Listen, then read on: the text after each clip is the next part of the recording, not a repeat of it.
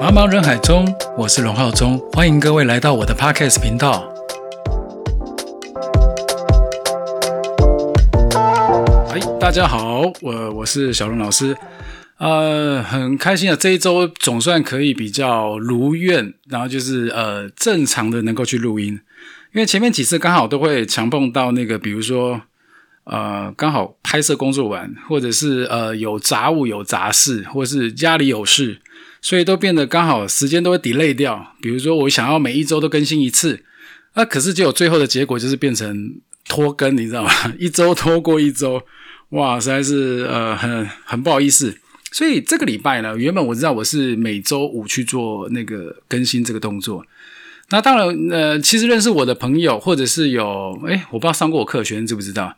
因为本身其实我的生活就充满了影像嘛。那我以前也很爱在我的那个脸书去抛一些无微博，好，就是有的没有的，比较偏乱抛吧。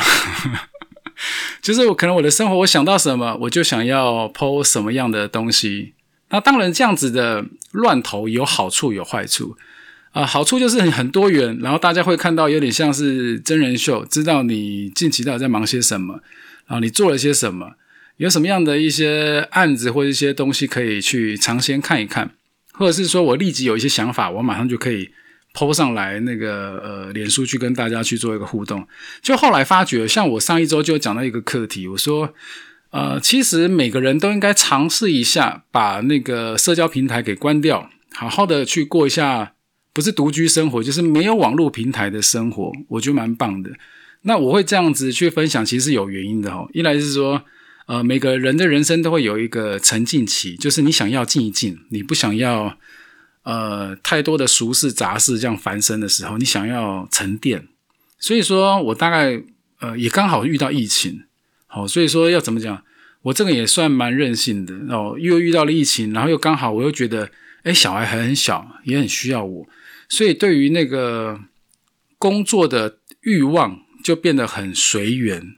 所谓的随缘，不是说我不爱工作，而是说，呃，我我开始可以更主动一点挑客人，我可以更有一些自主性去挑客人。那当然，前提是因为，哎，你可能在经济的层面，你要先有一个持平的状态，哦，就是大概你有一个一个 saving，一个一个储蓄，可以呃巩固你可以做过这样子任性的生活。哎，可是你知道吗？一年、两年、三年过去之后，发觉好像不能这样子搞下去。呃，对，好，这一直消耗下去好像不是办法哈。那所以说，其实也我觉得老天爷对我很眷顾啦，因为刚好前面的日子跟生活都让我好好的可以呃工作，跟我的家人，比如说哎照顾我的家人，然后一路呃到圆满完之后呢，又能陪伴我的小孩到今天。那当然，疫情呢也刚好接近到了一个尾声。我不知道为什么，我在二零二二年哈，呃，对，今天刚好讲到主题就是，哎，二二二零二二的年尾，你有没有做什么遗憾的事，或是你没有完成的愿望？我这边指的是不止说是影像，或是生活上面也是一样。那因为我的人就是影像，就是我的生活，我的生活就是影像。那很多人想说，哎，我现在是不是改变了？就是比较呃，没有像以前 PO 那么多，呃，我的生活动态啊等等之类的。其实我觉得最大的改变是第一个。我不会把我的工作行程去做一个呃揭露，像以前哎，可能我拍了什么品牌，或者是说我拍了什么案子，我觉得哎，po 很想 po 很想 po，意思是说，你看连连这么知名的东西都肯定我，那我觉得大家应该呃更能够加成加倍的去肯定自己的技术。其实这有点像是人设的包装术啊。可是时至今日，其实现在的情况有点不一样哦。当呃。呃，社区平台里面，脸书不再是朋友的交流，而是变成说，呃，你不要说炫耀，我觉得这个字有点重，应该是说，呃，你在做什么事，新鲜事，甚或是说你觉得骄傲的事，你可能无心去做一个抛网，可是你身旁的朋友在解读上会对你有一些误解。比如我举个例子，像我前两三年，可能呃，我朋友很疯高尔夫球，然后就会找我去，那因为那是我超级好朋友。所以呢，不管怎么样，我都会陪他去。那我也没想太多，就是哎，可能也是也会破破网啊，干嘛啦？哎，结果就引来一些声音说，哎，好像你很好过哦，为什么一天到晚都在打球，没在工作？然后或者是 啊，我我觉得这种误解人难免会有，因为这是人性。就像呃，在前两年我也常听到就是仇富这个名词嘛，哈。但但重点我我并没有富，我只是算是一个普通，只是说，诶，有些娱乐的一些开销，我的好朋友们会会会帮忙我。所谓的帮忙我就是，我即使想要去付这个费用，他们也不让我付，他们就说，诶，没有关系啊，你就人来啊，哈，喜欢相处，诶，就后来因为疫情的关系，刚好这一层的呃行行为跟行动也就这样子终止了。可是这样想哦，你看。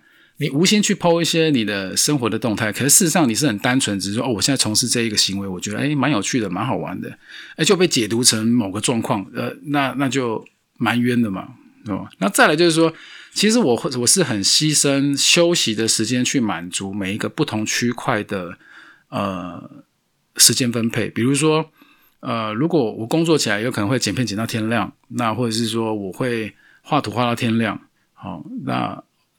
或者是今天有小朋友，他希望我陪他的那段时间，那我就不要休息好，先陪他玩，再去工作。或者是工作到天亮之后，哎，干脆就不用睡了吧，反正运动一下也好啊，就陪朋友去打球。大概其实流程是变这样子，你知道吗？那个是一个无心插柳的东西，但是人往往会因为我们不是当事者。哦，所以说会做一些误解跟判读，像我有时候我就不敢在我的脸书媒体上面去 PO 说我现在在干嘛干嘛干嘛，因为有可能我的客人会看到说，哎啊，我们家的案子我们照片为什么没有修？我看你好像挺闲的，哎，可是事实上我们其实并不是闲，我们而是说呃利用时间去满足每个不同的区块朋友，所以造成这样误解。那所以二零二二的年尾，我自己心里的要求就是说我应该。把我的生活的一个状态去做一个很确立，所谓的确立就是我不用担心害怕我去剖什么东西会造成误解，我就可以直接不剖，或者是把我的社交平台变成一个纯工作的状态。那当然我有去在做一些尝试，比如说呃像呃呃我现在的版面可能比较多的都是属于说呃那。我就比较多，哎，不好意思，我们这附近有狗，它最近就是不知道为什么一直在叫。那我不知道会不会收进去，如果收进去，大家见谅一下哈。好，这个没办法避免掉。那呃，哎，我刚讲哪里？哦，好，我就在工作上面话，可能想说，哎，就是呃，我可以安排尽量多一点。一个转捩点就是，我希望在前两年，我都我其实应该讲，我累积了很多的时间在教育这一块。那因为在二零二二年对我的意义蛮。不同的是，诶，我除了去教学，呃，像索尼的讲座或是其他人邀请的讲座以外，啊，我也去回馈我的乡里，也就是呃，我们这边的社区大学。基本上，其实你听到社区大学四个字，就知道这是个呃不赚钱的。我这样讲真的不过分哦，因为我有算过油钱，跟我去准备啊，他们拍摄的一些道具的一些开棚的费用等等，其实事实上是真的不赚钱的，还有花了。呃，更多的时间把一些教材去做一个编撰，然后就在这十八周的课程，好，十八为什么特别讲到这个？因为我这个礼拜刚好是我在社大第十七周，那我后面下一周就结束掉了，所以其实中间有蛮多的感触，可以在呃今年做一个回顾哦。比如说，我终于跳脱到一个像以前的讲座形态，是每个来参加的人，他至少。要有一个基础，比如说可能相机的操作、光圈跟快门的这个理论道理，呃，基础的美学，还有一个基础构图应该的一个概念，你才有办法来跟得上讲座的课程。可是如果当今天这个对象是小白，哦，我们那个班很特别，我先跟大家介绍一下，里面呢其实像八名学员呢，里面的年龄横跨是概率，我是目测啊，没有真的去问他们的姓名。呃，像那个大龄退休组啊，概率有占了一半，一半以上吧，一半对。然后剩下就大概年纪，呃，五十几岁吗？哦，有五十几岁就退休的。那还有四有四十几的嘛？我也不确定。好，反正就是四五十或四五六十。然后里面呢，六十几岁的可能就占了一半。好，那这里面的人呢，有两到三位是小白。你讲两位是小白，小白的意思就是他完全不懂，他对于甚至你相机里面，诶那个 E V 是干嘛用的？E V 哦，那还有就是点测光，测光模式有什么不一样？哦，还有一些好等等，反正就是像这些一些资源呢，他根本不懂。然后他就想要来上，那当我们也是讲，可是讲说真的哈，我一开始安排这十八周课程里面是包含了有呃商业、非商业、旅游，还有那个街拍，还有人像美食跟那个商品拍摄、光学理论，还有呃相机操作等等等等之类的。哦，乍听很丰富，对不对？可是变成说你的面撒的很广，可是不是每个人对于这个吸收的部分，他都能够这么的清楚跟明白。所以说会变成有有有有一个落差。那已经有上过的人，或是他已经对这个基础蛮理解的，他就会觉得嗯，课程好像有点无聊这样子。一开始我在前面的前三周的调整周吧，我就一直在调整步伐跟内容。所以事实上，我这个准备的时间是，哦，对啊，嗯，就是在上课上课这里面，你想说要把两边全部都要一起。有的时候这个小白不见得是年轻人，有可能这个小白是老人家。哦，这这个。很很很难讲的，你知道很难讲，所以说我的平衡的目的就在于说，我只好把美学，像我一开始的十八周的前，应该是前五周吧，我每一周在上课前都会做一个呃作品赏析，比如说已经开始可以拿相机拍照，比如说你前面可能上了三四周，你有概念了，我就会给一些课题让他们回去发挥去做一个拍摄。然后隔周呢，再来做一个 review，哈，比如说你可能哪里构图啊，是光感啊，或者美学，可以去做一个调整。然后我也强调，就是说，今天每一位同学不要因为你拿的相机的呃高低之分，而去认为你的技术或是你的观念有落差。因为我讲很白哦，里面有呃有一位是那种阿玛级的，诶，但是你知道吗？他对于相机的珠源操作完全不了解，诶，可是他拍出来的美感非常惊人，好。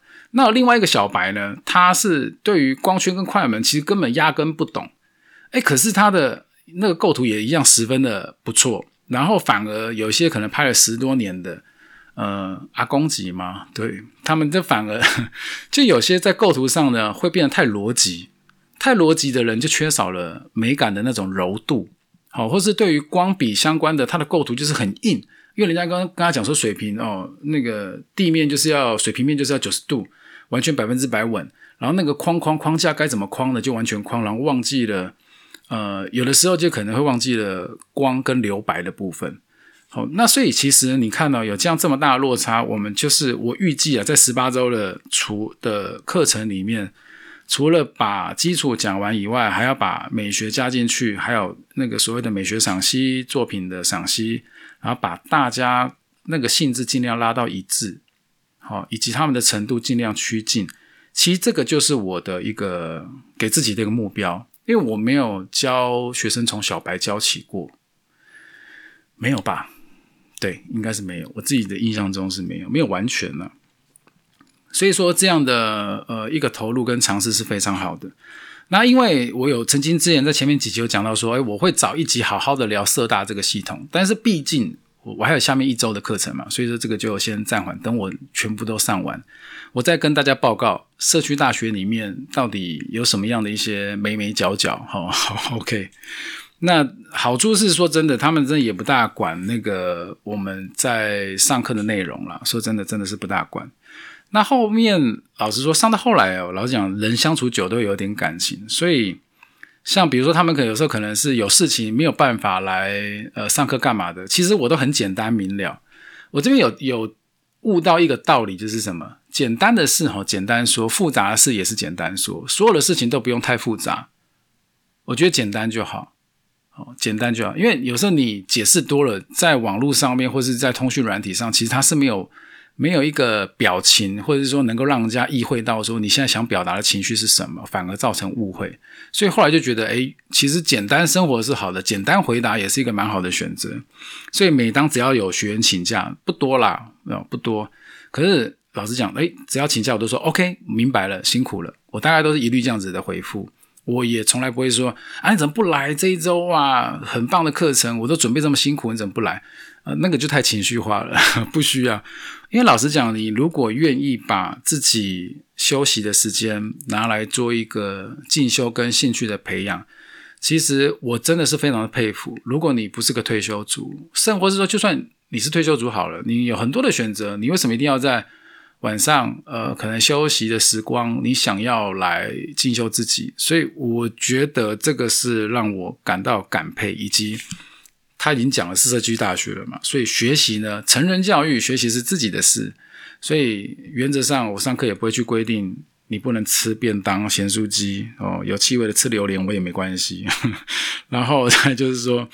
呃，你要上厕所也不用跟我报告，直接直接去上厕所，我什么都 OK。好，我是个 range 很大的人，呃，因为其实你课程讲有趣，人家就不会走了嘛，这个就很很正常。好，那讲回来哦，我反而在今年想说，诶，在教学上我有一个很大的一个更新，然后呃，家庭生活来讲的话，我觉得对小孩吧，我觉得小孩子还是变化太大。像也有人问我，就是说，诶，你怎么最近都比较没有在 p o 你的小孩？因为其实没有什么没有在 PO，而是他们的陪伴呢，到一个阶段，你会发觉你好像没有什么用。他们需要你，可是他们现在也需要朋友，但你不能在这个时候把所有重心又像以前他是婴儿的时候一直加在旁边，因为你加太久了，你心中会有一些相怨，你懂吗？哎，我要怎么解释？我不知道以前我常听过有些呃妈妈吗？爸爸比较少听到哦，因为爸爸会像我这么陪啊，不不能不能这样讲，这样会得罪人。不是说像我这么会陪小孩，而是说啊，你会花时间跟小孩相处的其实比较少，当然是妈妈居多。哦，那有些妈妈的重心突然有一天，哎，儿子长大，他突然跟他说，哎，妈，你可以不要跟我吗？我想要跟我的朋友出去玩。哇，这个时候你心里就很空虚、寂寞、冷，你知道吗？这没没必要作践自己，我自己的感觉啦。所以可能有点像是预防性，就觉得，哎，其实你们现在好像可以 auto run 了，自己跑了，呃，生活规律上也培养的差不多，那我是不是应该再回来重新追求我的呃事业的深度跟广度？应该是这样讲。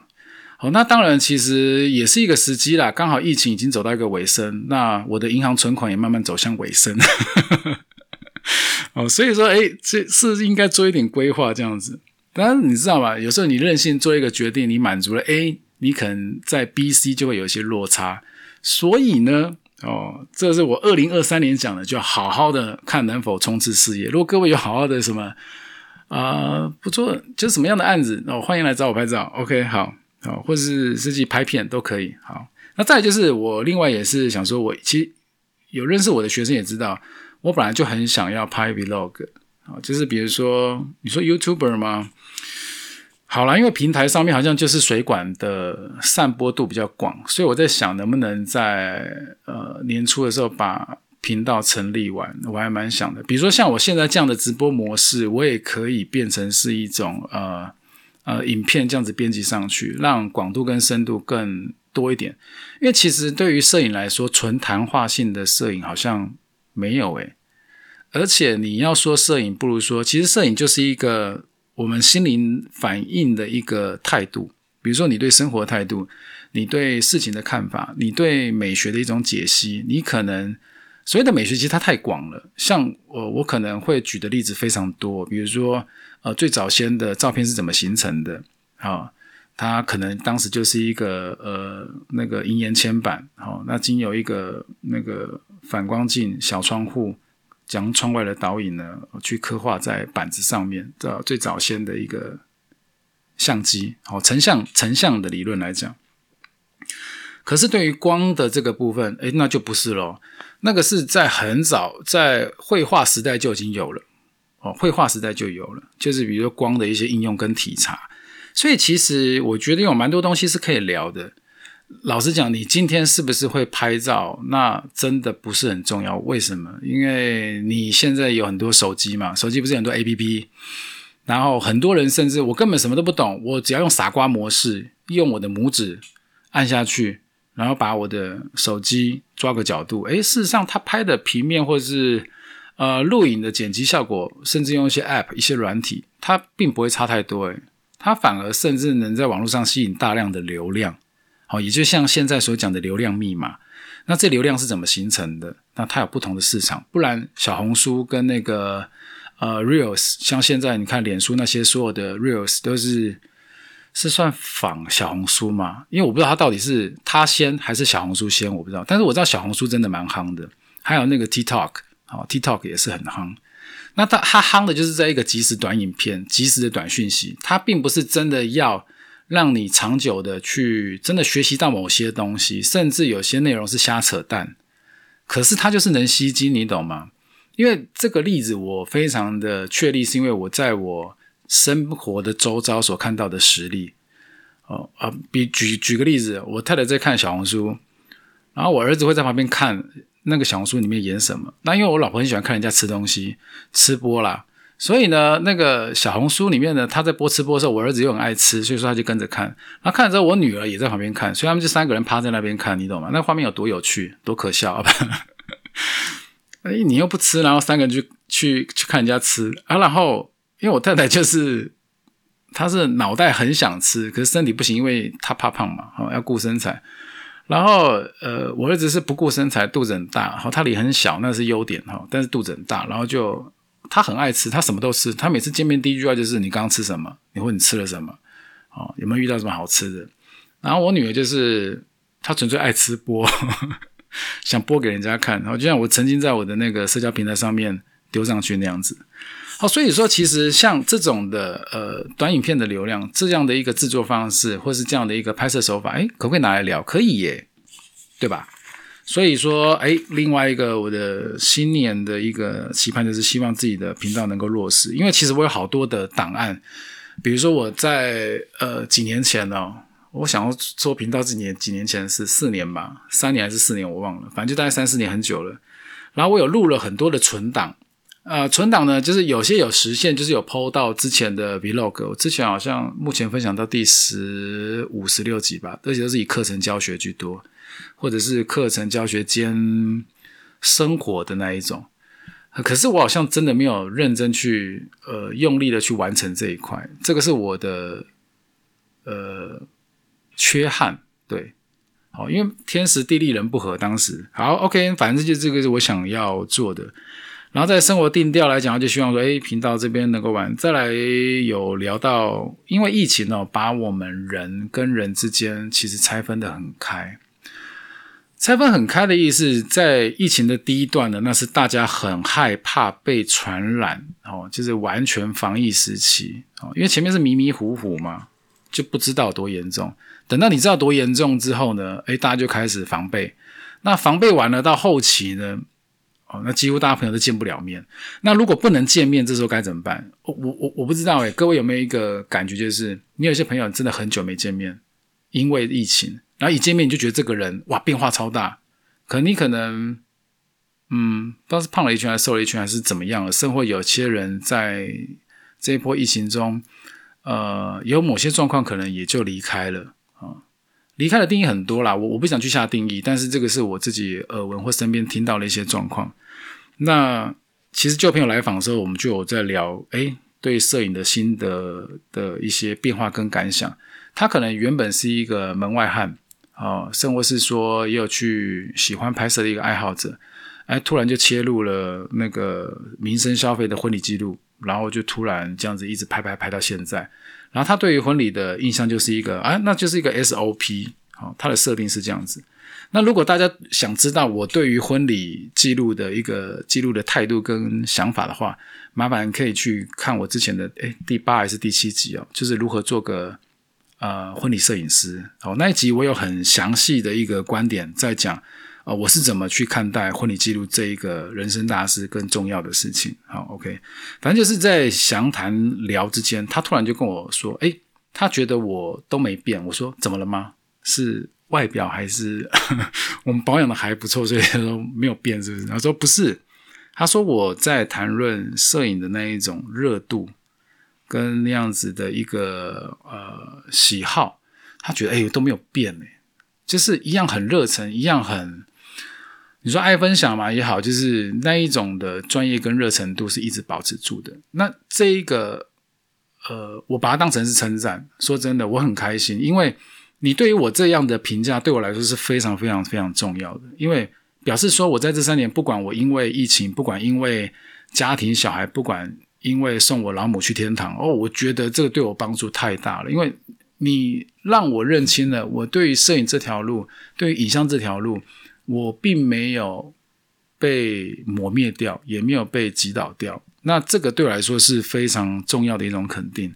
也许你无心，但是这个无心让我的呃心里呢是觉得对自己感到有一丝丝的欣慰的，是好的。那所以说，当然我就说莫忘初心嘛。我的摄影初心，我不知道之前有没有跟大家分享过。我就是在我开始做专职职业摄影师的时候，哦，远在呃十几二十年前，我就是告诉自己，呃，我不要有一天。我因为没有钱的一个拍摄工作是一个，就是反正就没有酬庸了，然后我就不拍照了，我就不去从事摄影相关的这些事情了。我千万不要变成为那样子的人。好，那其实反观到现在，我觉得，诶，我有，我我我我确实是有这样子的，呃，感受到我有把这样子的尺度拿捏住，虽然中间一度有差一点点偏差，所以差一点点偏差，就比如说。啊，毕竟商业摄影师嘛，有时候你的时间呃就是金钱。比如说，呃，像我昨天跟我学生也是聊到，因为我们昨天是一个商业的人像拍摄，我跟他们介绍那个什么闪光灯的种类，还有那个呃持续灯跟闪光灯的一些差异，就是光了哈。然后他们就觉得说，哎，那我拍摄大就是费用大概是怎么算？我大概跟他们讲我。他们觉得哇，那你拍一个人像要这样子的费用？我说对，因为其实哈，拍不会，拍是一个上台十分钟的事，重点是你要怎么去拍，跟拍对的东西，跟你的经验的累积，这个就是十年功的事。所以在事前的准备，以及当下的判断，以及抓取出最好的角度跟适合业主要求的形象，那这个它是需要。时间累积跟经验累积的，其实难是难在这里。要不然你说在技术层面上来讲，它真的很难吗？如果你熟悉了，那当然不难。像技术就是一个大门锤嘛，你一直反复的、反复的训练，你就变成从一个普普通人变成一个呃手手，手手做久了你就变高手哦。那大概的这个理论就是这样子。那当然，你对于这个热情跟投入的程度有多少，那也就决定了你这个技术能够进步的广度跟深度。大概是这样，哦，所以说其实好，还是聊到说，诶，那这样子的心理变化，我觉得还蛮好的。那当然，在新的一年，还有我在一月的时候有一些活动，呃，刚好在呃，我在上一集有特别讲到嘛，比如说过年的时候，你家人该怎么拍？那在台北跟台，诶，台北跟高雄这边都有各一场的讲座。那有兴趣的朋友呢，欢迎到台湾索尼的门市去洽询。那有机会的话，我们就可以见面。然后我会把我这几年我怎么在呃年节或是平常，比如节庆的时候休息时间，你怎么样去拍摄你的家人啊？那中间有几个主题，我上上一集有特别讲到哦，就大家有空的话就可以来听听喽。那再来一月十二号啊，还有专门的人像课的一个外拍课程，那希望有各位有兴趣也可以来呃加入。那这一阵子在就是说我对于街拍啊跟看景的部分，也有想要把它做一个结合，这也是我希望在二零二三年的展望里面去特别做到的一个注记，因为其实。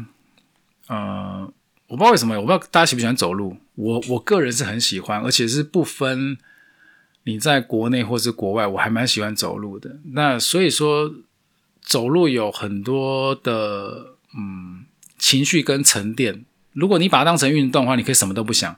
它其实跟慢跑有点像，但是你的距离要够长，你可以放松，你可以思考。那后来我悟出一个道理，我不知道为什么，每次我只要跑步跟这种走路运动的时候，就是持续大概三十到一个小时吧，突然就觉得，哎，脑筋的思路非常灵活。好，各位，如果说最近你可能工作有感觉到困顿，或者是说，哎，脑呃你的工作是需要气化类，需要去想一些东西的，我真的还蛮推荐走路这个 这个运动。它算运动吗？算吧，或休闲嗜好。啊，因为你走路其实会增加你的血，它也算是一种有氧嘛，哈。那你的血液呢，经过脑部，诶，可能传送这样子的一个养分会居多。像我就不知道为什么，我走路的时候就满脑非常非常多的一些 idea 跟想法。那那个时候我常常我会做两件事，一个是呃思考我近期内一些呃工作要去调整的内容跟方向。那另外一个呢，就是说我可能会把我现在的。正在呃想要学习的事物，我可能就会听别人的 podcast，好，或者是把 YouTube 打开，然后戴上耳机，就是一路走走走。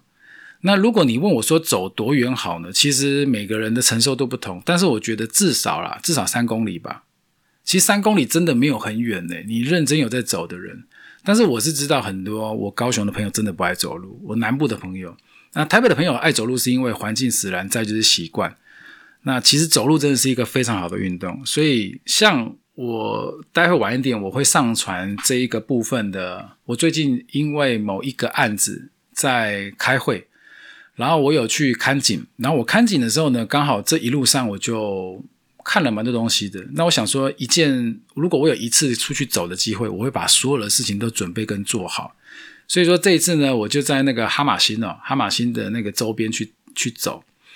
那我上一个十二月的课程，也是因为我在走的这个途途中，刚好看到了我朋友跟我推荐的这个金马宾馆艺术中心。那这一个地方，我真的必须要好好的讲一讲，就是它出乎我意料的。好逛、好呆跟好看，好，而且也妙。我在我的那个 IG 的线动上面，我还特别讲说，呃，有没有人去过啊？就我身边的人几乎都没有人去过，我不知道为什么。因为其实这边真的还蛮值得去的。啊。我所谓的值得去，不是说只有看展而已哦。呃，你各位是可以到他的餐厅用餐，他的餐厅简直就是一个非常非常棒的一个宁静的咖啡厅。而且别地方没有的，因为它有一种艺术的书卷气，所以我才会今天在我的那个线动上面秀说，哦，你还没去过，赶快去吧，就是把你的身心灵都做一个补足，哦，培养多一点的那个呃呃，怎么讲，就是那种心灵爱好，我觉得那蛮适合的。好，哎，对我先讲一下，现在在看那个直播的朋友，那。因为我现在是跟 Podcast 同时录，所以我就没有特别去跟你们招呼。可是你们的留言我都有看哦，哦，所以你可以跟我互动没有关系。我觉得不错的，我就拿出来讲。因为其实我现在这边也没有 Q&A 的时间。前阵子有人有问一些呃那个什么滤镜的问题，我就有做 Q&A 了。好，所以说现在同时在直播，我在做自我的挑战，就是呃如何直播的时候把我这一集的 Podcast 把它录完。好。那今天的主题就我讲的，啊，展望二零二二，你有哪件事情没有做完？哪些事情的愿望清单做一个 list，好，就做一个名单。那再来有做没做，其实我觉得其次也不用去懊恼。为什么？因为每一年的年尾我们都在懊悔，每一年的年初我们都怀抱着希望。好，人永远要向着光明面啊！我说过了，这是周杰伦讲的，不是我讲的。那我觉得这句话非常的棒。哦，那周杰伦讲的，为什么我会知道呢？因为蔡康永有有引用他的话，所以说我也听到了，我就觉得这句话很不错。人就是要向着光明面，不管你现在呃是多么的辛苦，因为其永远在这个世界上都有人比你更辛苦。你的辛苦也许就比如像我来讲好了，我觉得我的辛苦是呃我呃呃三餐有的吃了，可是就是你的生活的储备金不够啊，你会担心以后你的小孩你要怎么帮他准备。哦，教育啦，等等啦，什么什么什么都要花钱，哇，怎么办？哦，好像钱永远永远花不够，赚赚不够，你知道吗？那绝对花得完，好不好？就算你有金山银山哦，那所以说，其实我这样子回头想过来说，每个人都有困难，像我还吃得起饭，我还有地方住，我还有地方可以煮，我甚至有相机可以去拍摄，不管现在的案子多或少，可是还有人愿意。呃，让我有一个舞台跟机会可以去教学，那我觉得这个是我非常非常幸运的一件事。那身为一个有人曾经说我好像是个太过于感恩跟谦虚人，可是我说真的，我今天很郑重的讲，我真的不是谦虚，我真的是还在学。然后感恩是因为每一个人，你没办法独立一个人在这个世界上完全的，嗯。发展跟生活，你你永远是因为有人给予你，你接收到了，然后你又再去给予给别人，去做一个良性的圈圈，你这样整个世界才会非常的嗯和善。虽然说我们知道这个世界不完美，我们的生活也不完美，可是就像我讲的，大家仔细回想，每年的年末你都在堵拦，都在懊恼，可是每当跨过去那一月一号之后，你。就算你今天就算是看着一个很灰暗的墙壁，你都觉得新的一年我应该有新的新的作为。你即即使你很黑暗，你也会有这样子的一个想法跟光明面出来。那诶，那何不我们就利用这个态势去一鼓作气，让自己更好呢？像我最近也悟出很多人生道理，都不是我自己去知道的，而是我从我的生活去做学习的。像我刚刚讲这样散步，生活我从我的小孩身上学习，因为他们的想法太特别了，你知道吗他们想法就是简单、easy、直观，充满了创意，所以我就觉得，哎，他们是我的老师，哎，好棒哦。好，那我我这边讲说 晚一点，我想要 p 就是我在在街拍的时候，我要拉回来，要不然有时讲讲我讲太远。呃，我发现了这个金马宾馆，所以我觉得它的光向实在是很特别。像它建筑物的正面呢，是在白天，呃，十二点前的时候呢，阳光是在建物的正前方，是为东方。那建物的后方呢，就是西方。所以说它的呃日升日落，其实那个规律性是蛮好的。尤其顶光的时候呢，就整个建筑物它都可以照耀的到光，但是不会觉得强烈。那白天的会。正面正门的地方会觉得阳光进来的比较稍微丰富一点点，那到下午的时候呢，刚好到餐厅就会变成是斜射的阳光，所以在那样子又有大片的玻璃窗跟那样子的氛围里面的沙发区很舒服，然后咖啡很好喝，服务人员非常 nice，所以我才推荐这么一个觉得。啊，蛮不错的地方哦。因为早先刚开始这边创立的时候，我朋友有推荐我一个一个设计师哦，房空间的一个设计师，他有建议过我一个好朋友，好 Paul，他有建议我。那我一直到了，诶，他建推荐我几年，两年吗，我才有机会这一次去。好，那当，另外一点就是说，其实每个人哈，你在你的生活圈里面，其实你每天都在这边生活，你都在走，你比较没有机会去体察。呃，你在生活这个圈子里面一些细微的细小的变化，那我是还蛮幸运的，是因为我在之前这两年都有拍一些建案嘛，那当然就要去走很多地方，包含了高雄跟台南。那当然我的做法其实是太搞纲了，因为我很喜欢就是把要拍摄的地点先去做一个呃田野调查，就是先去走过。你知道哪些光向东西走？可是事实上这蛮不符合成时间成本。可是我觉得这样拍出来东西才是好的，哦，那结果也还不错啦，哦，结果也还不错。那我这边就还蛮妙的，我在走的路途中间，我有把这个金马宾馆的，呃，除了正门纯正门我没有拍以外，我就拍了一个他们餐厅的呃一角，跟由远跟近，还有建物的后方，后方它建筑物的线条。然后再沿着轻轨的步道呢，一直走，走到哪里？我从哈马星走到左营，哦，就是那个马卡道路。我不知道各位有没有概念，有，不然就可以用那个 Google Map 去看一下。呃，你说很远吗？其实还好啦。对，反正就是走那一段之后呢，我才知道哇，附近其实很多宫庙哦，所以我有拍到一些宫庙，还有老人跟猫的一些互动。然后宫庙的话，这间很有名诶，它是叫什么？哦，文衡圣地的那个呃，这算是什么圣地庙嘛？关帝庙哦，因为它现在那个外面的牌坊啊、牌楼正在做修补。好，那所以因为我之前有在跟学生讲到街拍嘛，所以我想说，诶，有看到一些题材不错的，就把一些浓缩性的构图跟刚好那一天的光能结合的方式去做了一些拍摄。那生活有一些比较。斑驳老旧的社区，好，那也有去做一些拍摄。那反正就今天晚一点，我会整理起来之后呢，丢在那个我的粉砖上面。那最后呢，其实我也希望把每一次这个节目的时间都是控制在，呃，也我不知道是谁跟我讲的，他说其实不用讲太久，像 Podcast 其实一集最舒服的时间就是概率是一个小时内，然后三十分钟以上，他们觉得这是最舒服的时间。因为刚好你讲到这个阶段呢，通常撑不住就会睡觉了。那我是不知道我的声音是不是让人家觉得这么好睡？可是啊，我还是欢迎大家就是能够尽量的去呃订阅分享，然后将让我更有动力去把一些我觉得生活上的一些题材或是一些体验，从影像的观感或是角度幻化成一个话题，跟大家去做一个讨论。那也希望各位有呃一些。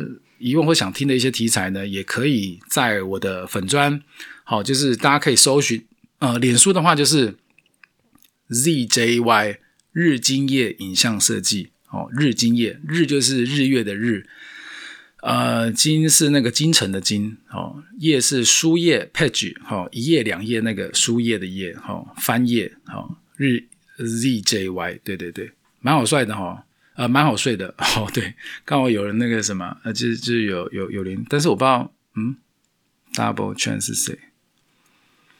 呃，哦，好，对，那希望你们听完啊，如果能听完，我这样觉得更棒啊，因为老实讲，其实。在这四十分钟，我觉得这是一个很舒服的一个时间。那我今天的挑战呢，也很感谢，就是诶大家这样陪伴。因为如果能够这样边直播，又能够不离题，把该讲的、想预想的内容，把它做一个说明，那我觉得当然很棒。好，那我希望我的挑战成功。那这是我的第十第十集吧？那我希望能够做成一个礼拜一根，剩货就是大家觉得很不错，题材越来越丰富，我可以一个礼拜两根。